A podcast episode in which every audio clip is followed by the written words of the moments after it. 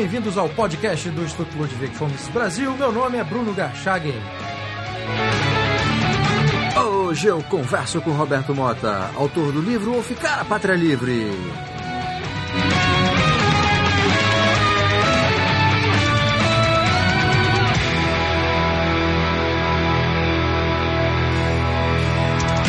Seja muito bem-vindo, Roberto. Obrigado, Bruno. Roberto, você lançou recentemente o livro Ou Ficar a Pátria Livre, que mostra as consequências negativas da nossa mentalidade estatista e do intervencionismo estatal no Brasil. Né?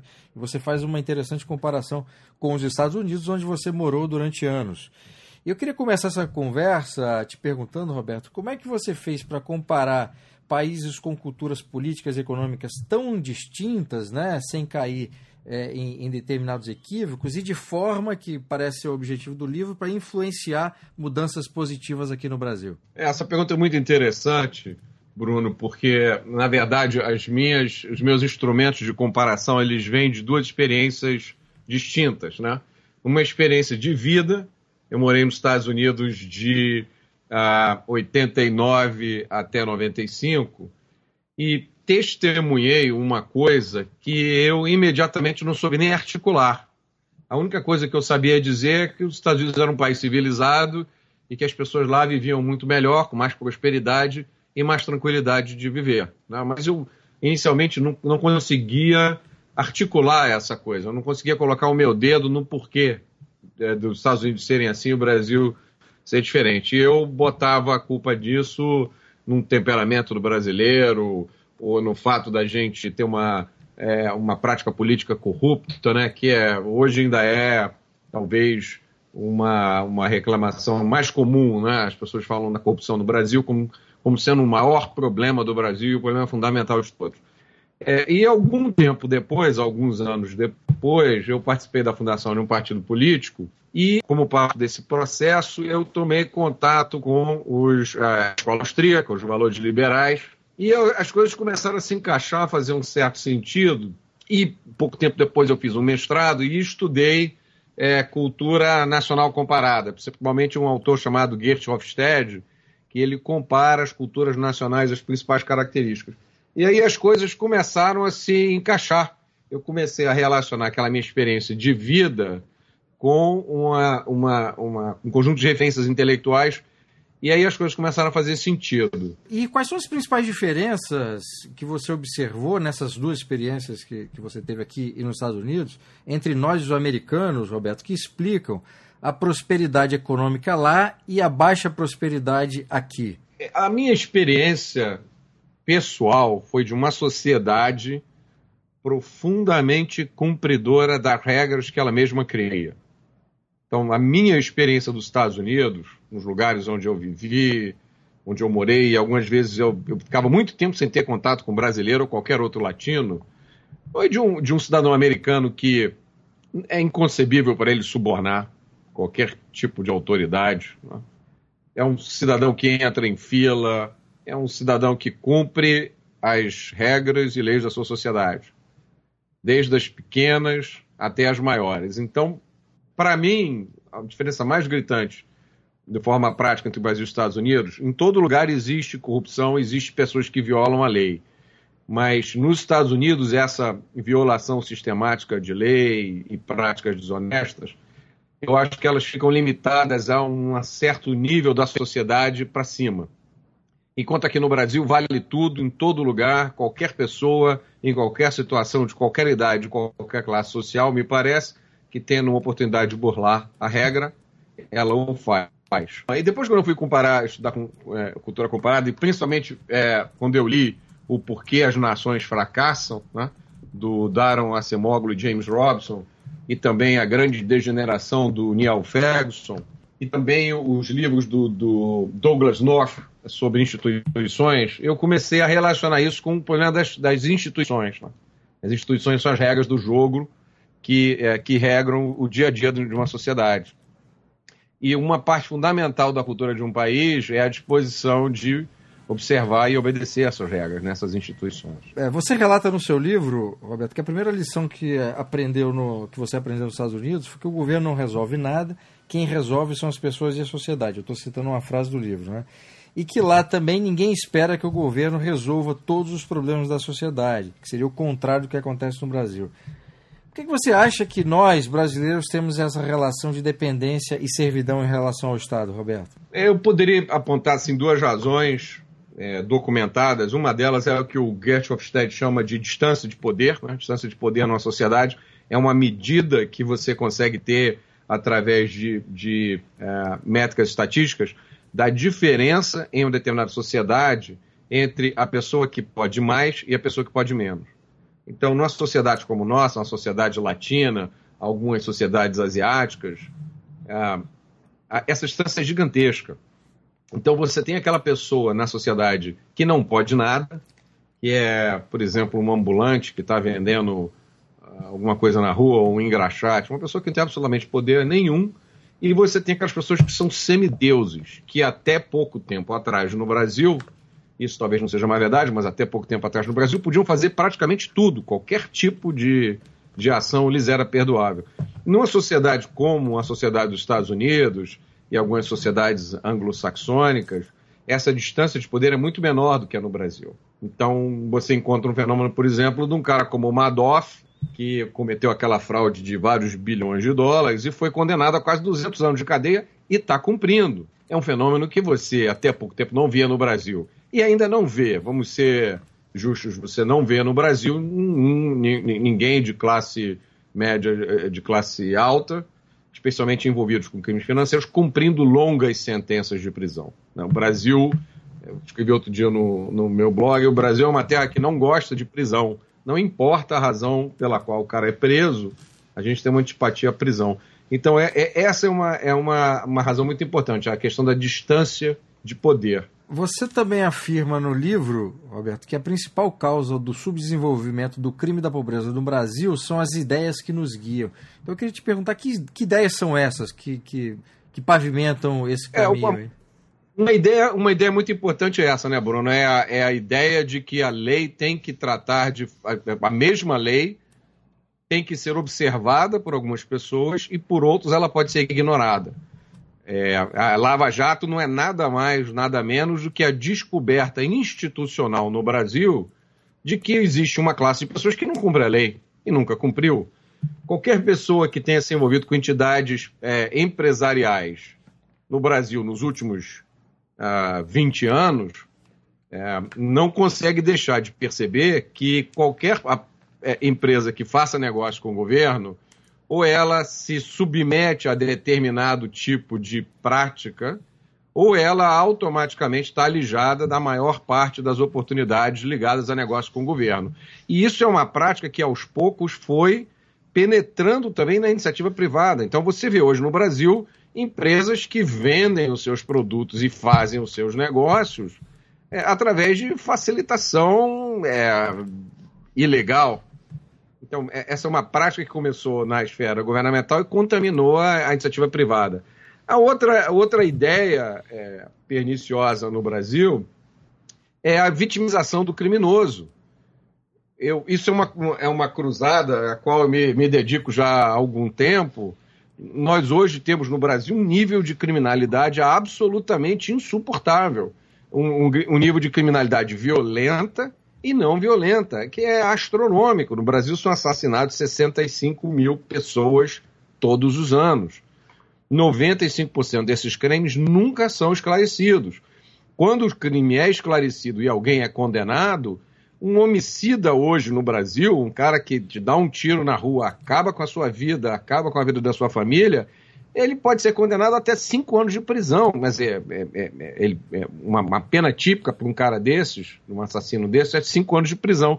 Cinco anos de prisão, depois de cumprido um sexto da pena, menos de um ano, o criminoso tem direito à progressão de regime. Ele passa para o regime semiaberto, que em teoria quer dizer que ele iria para um albergue, sob supervisão, mas como isso não existe no Brasil, ele vai para casa. Então, quanto é que vale uma vida hoje no Brasil?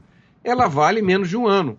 Na hora que você tenta, e essa experiência eu tive em todo o Brasil, onde você levanta essa, essa questão e apresenta esses dados para as pessoas, é, uma boa parte das pessoas ainda tem aquela reação de, poxa, coitado do cara, ele matou porque ele não tinha o que comer. É, ainda que você mostre os dados, isso tem no meu livro, de que não existe hoje, praticamente no Brasil, o cara que mata para comer. O sujeito que mata hoje no Brasil, ele mata porque a punição é pouca ou nenhuma e aquilo ali, a vida humana não representa nada para ele e ele sabe que a probabilidade de ele ter uma punição é muito pequena. Então, essa, essa ideia de vitimização do criminoso é uma coisa que empurra a gente para trás. A ideia de que o Estado é o solucionador último de todos os problemas é uma ideia que é, os movimentos liberais dos últimos anos no Brasil estão nos ajudando a combater. Graças a eles, graças a esse movimento, eu fui um dos que se beneficiou desse movimento, porque eu comecei a entender melhor através de literatura, de informações que nunca estiveram disponíveis no Brasil. Mas a ideia de que o Estado é o solucionador uh, último de todos os problemas e que o Estado tem obrigação de garantir ao cidadão a felicidade, que é praticamente o que está escrito na nossa Constituição, essa ideia ela termina no Estado totalitário.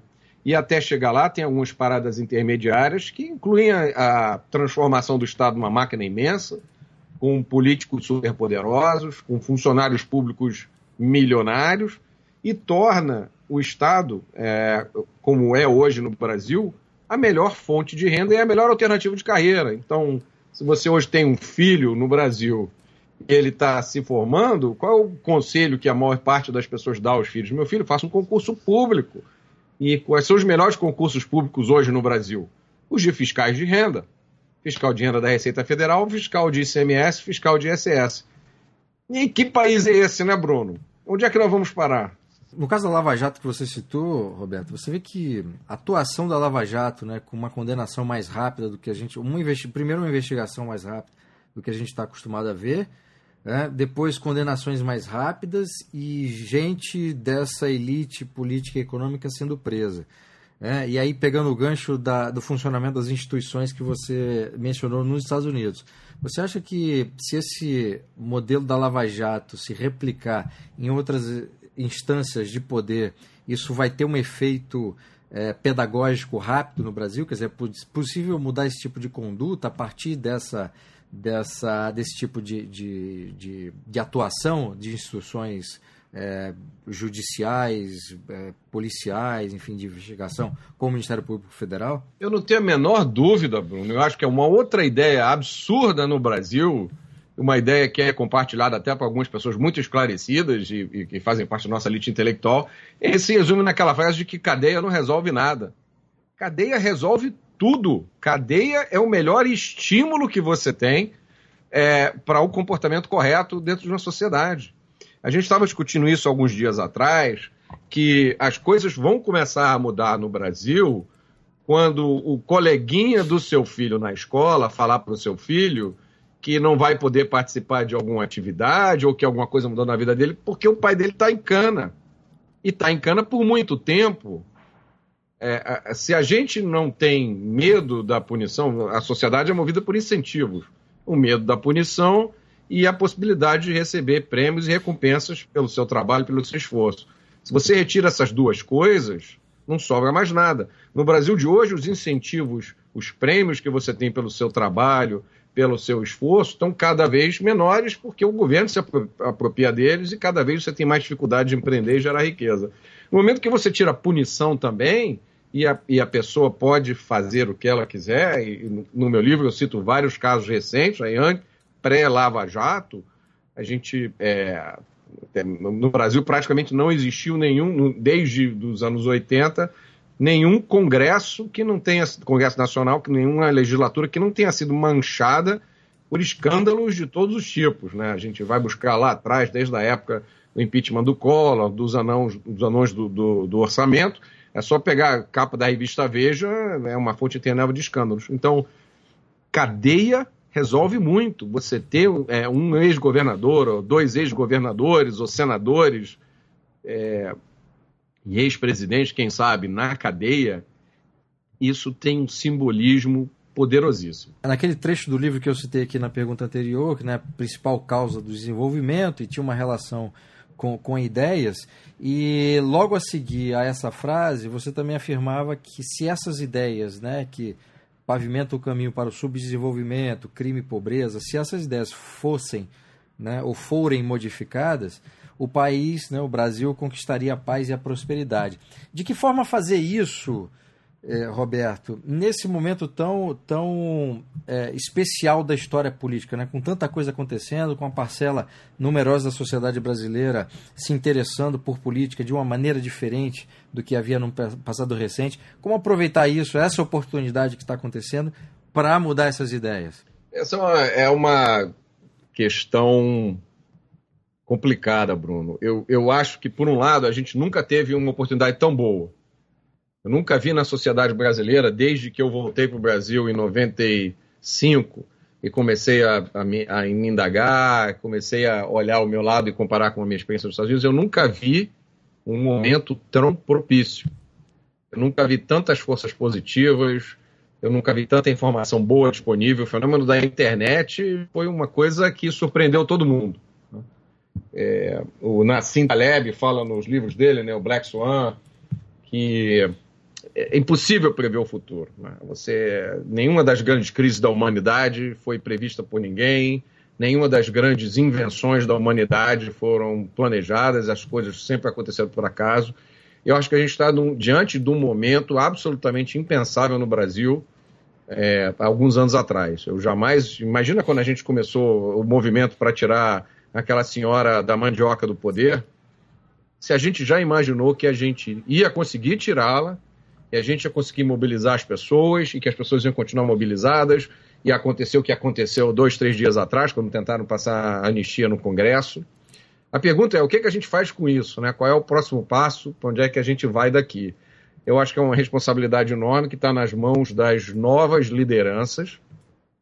Essas novas lideranças é, são constituídas majoritariamente por pessoas sem experiência política, é, sem experiência política partidária, eleitoral, mas com uma experiência muito grande nas suas áreas de atuação, cidadãos que é, construíram empresas, que construíram organizações, que moraram fora, um, uma, um número grande de organizações, né, como o Instituto Mises, por exemplo, como Fundação Nauma, é, o Instituto Liberal, essas pessoas precisam, essas pessoas e instituições precisam agora apresentar um novo projeto de país. Eu acho que coletivamente, se a gente juntar essas pessoas e essas institui instituições todas, a gente consegue enxergar um país diferente. Que a gente precisa ter coragem moral de articular, Bruno. A gente não pode parar diante dos tabus e das questões é, é, proibitivas que nos foram impostas pela, pelas ideologias de esquerda. Então, tem, tem muito tabu cultural, tem muitas barreiras, até de linguagem, porque a esquerda se apropriou da linguagem política, da linguagem cívica, e que a gente tem uma dificuldade enorme de articular, mas a gente tem que ter a coragem moral de articular essas coisas. Acho que esse é o primeiro passo. Por exemplo, a gente precisa dizer que a nossa Constituição é um absurdo em vários aspectos e ela precisa ser revista. A gente precisa ter coragem de dizer que o voto obrigatório é um absurdo. É, a gente precisa ter coragem de dizer que cadeia resolve e que a gente precisa ter uma, uma polícia melhor, a gente precisa ter uma justiça melhor, a gente precisa ter um sistema penitenciário melhor, que enquanto a gente não tiver paz para sair de casa e andar pelas ruas, e os nossos filhos também, a gente não vai conseguir resolver nenhuma uh, questão mais complicada. E essas coisas, Bruno, elas são. É, o Thomas Sowell, né, ele alerta muito com a tática da esquerda, que é tentar amplificar e complicar questões que às vezes são muito simples. E eu acho que faz parte da nossa estratégia identificar é, o núcleo moral de algumas dessas questões, articular esse núcleo e não abrir mão dele. E aí a gente consegue delinear naturalmente uma pauta né, de ações, de reivindicações, um projeto legislativo, uma nova visão para as pessoas que vão se candidatar a cargos executivos e sair da repetição de coisas que às vezes são uma mera repetição de, de pautas é, políticas que a gente fica discutindo sem sair do mesmo lugar. Né? Em relação ao seu livro, Roberto, que, por qual razão você decidiu escrevê-lo? Quer dizer, o que, que motivou? Em que momento você pensou assim, bom, preciso escrever esse livro para contar uma história e mostrar é, uma perspectiva singular do que acontece no Brasil? O meu livro é o resultado da, de, uma, de muitas histórias que eu que eu vivi e que eu sempre quis contar e, e, acabei contando aos poucos em palestras, em apresentações, no Facebook, em meu blog. E, e eu verifiquei que algumas das minhas experiências eram muito surpreendentes para as novas gerações, especialmente para as pessoas que nunca saíram do Brasil. Então, por exemplo, no meu livro eu falo que uma das coisas que mais me surpreendeu a primeira vez que eu cheguei nos Estados Unidos é que as casas não tinham muro. As casas americanas não tinham nem muro, nem cerca, nem nada. E eu, desde que eu me entendo por garoto, as casas brasileiras têm muros altos. Em cima do muro, antigamente, tinha aquele caquinho de vidro quebrado. Hoje em dia tem câmera, tem. No ano passado eu uma viagem ao, fiz uma viagem ao Nordeste e, vi algumas casas em áreas boas do Nordeste que antigamente tinham uma cerquinha, agora elas têm um muro altíssimo com a cerca eletrificada lá em cima, arame farpado e câmera de vigilância. E quando eu cheguei nos Estados Unidos e vi que as casas tinham um gramado e acabava o gramado, começava o gramado do vizinho, você não via nenhuma distinção de uma coisa para outra. Né? Eu fiquei pensando, mas como é que funciona uma sociedade assim? Se alguém quiser entrar naquela casa, né? roubar ou fazer alguma coisa. Quando eu vi nos Estados Unidos as mães na porta das escolas vestindo um coletinho desses de guarda de trânsito segurando uma lanterna para controlar o trânsito na frente das escolas dos filhos, para os filhos atravessarem, aquilo para mim foi um choque cultural imenso. Então, essas histórias que eu comecei a contar e eu vi que elas eram muito importantes para algumas pessoas, porque essas pessoas nunca tinham visto é, é, como era a realidade em um outro país, como ela pode ser tão diferente assim, né? Uma coisa que eu sempre conto para as pessoas também. Eu morei nos Estados Unidos cinco anos, eu nunca conheci ninguém nos cinco anos em que eu fiquei lá, que tivesse tido uma experiência com crime. Eu simplesmente nunca conheci ninguém que tivesse sido roubado, assaltado ou qualquer coisa pior. Então essas, essas histórias eu senti a necessidade de articular e daí saiu o livro. O livro onde é que se consegue comprar? Ele está nas livrarias, Roberto? Como é que está a distribuição? Ele está ele tá sendo vendido na Livraria da Travessa, online e nas lojas e ele está tá sendo vendido também em formato Kindle na Amazon. Roberto, muitíssimo obrigado pela entrevista. Obrigado, Bruno. Foi um prazer falar com você. Obrigado.